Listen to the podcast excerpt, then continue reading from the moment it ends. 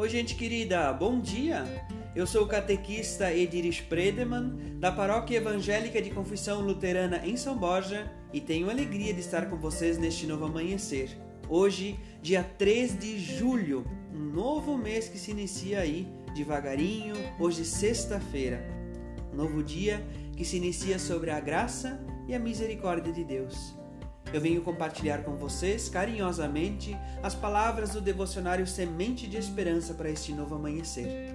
O texto bíblico que quer falar a nossa mente e coração de 1 João, o capítulo 4, o versículo 7 que nos testemunha dizendo: Queridos amigos, queridas amigas, amem uns aos outros, porque o amor vem de Deus.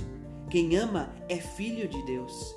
Quem ama é filha de Deus e conhece a Deus. O texto devocional é intitulado Pessoas de Vidro e o seu autor é o pastor Clovis Horst Lindner, que reside em Blumenau, Santa Catarina. Nos diz assim o pastor Clovis: Já aconteceu com você também? Comigo já aconteceu inúmeras vezes. Cada vez que eu faço a busca na internet para comprar algum produto, comprar alguma coisa, nos dias seguintes, eu não consigo abrir a tela do meu computador sem que aqueles produtos estejam incansavelmente sendo anunciados das mais variadas formas. Como é que eles sabem o que eu estou procurando? Como é que eles sabem qual é o meu interesse pela compra de um produto ou outro produto? Bem, acontece que os nossos hábitos de compra pela internet acabam nos tornando pessoas de vidro nós nos tornamos tão transparentes com as nossas atividades e interesses na internet que a tão apreciada privacidade se torna uma falácia. Assim, apenas valemos pelo que nós escolhemos para consumir. Assim, apenas valemos pelo que nós temos interesse de compra. Triste isso, não é? Ainda bem que nem tudo funciona pela lei da compra e da comercialização. A Bíblia tem outra visão da nossa transparência.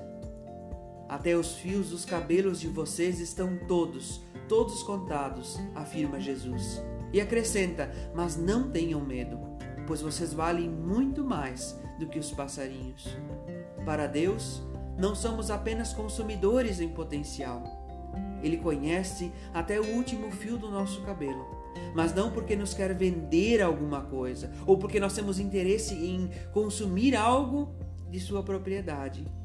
Ele sabe de tudo sobre nós porque nos ama incondicionalmente. Felizes as pessoas que têm sede e fome de fazer a vontade de Deus, porque eles e elas serão plenamente saciados. Que Deus guarde o seu dia, a sua família, a sua casa que Deus guarde a sua vida em Cristo Jesus. Forte abraço, abençoada sexta-feira. Fica bem, gente querida.